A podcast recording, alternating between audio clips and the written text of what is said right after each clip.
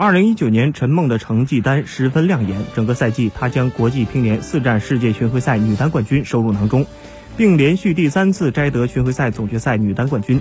此外，还收获了团体世界杯冠军以及世乒赛女单亚军等。国家乒乓球队女队主教练李隼也肯定了陈梦过去一年的表现。东京奥运会前，陈梦将与队友一同征战釜山团体世乒赛。他表示。二零一九年首次出战国际乒联团体世界杯决赛的经历，改变了他对团体赛的理解。东京奥运会在即，陈梦坦言非常渴望代表祖国征战奥运会。二零二零年刚开始，接下来的每一场比赛对我来说都非常重要，希望能把每场比赛打好，不断积累，提升自己。等到让我参加奥运会时，我也更有信心和底气。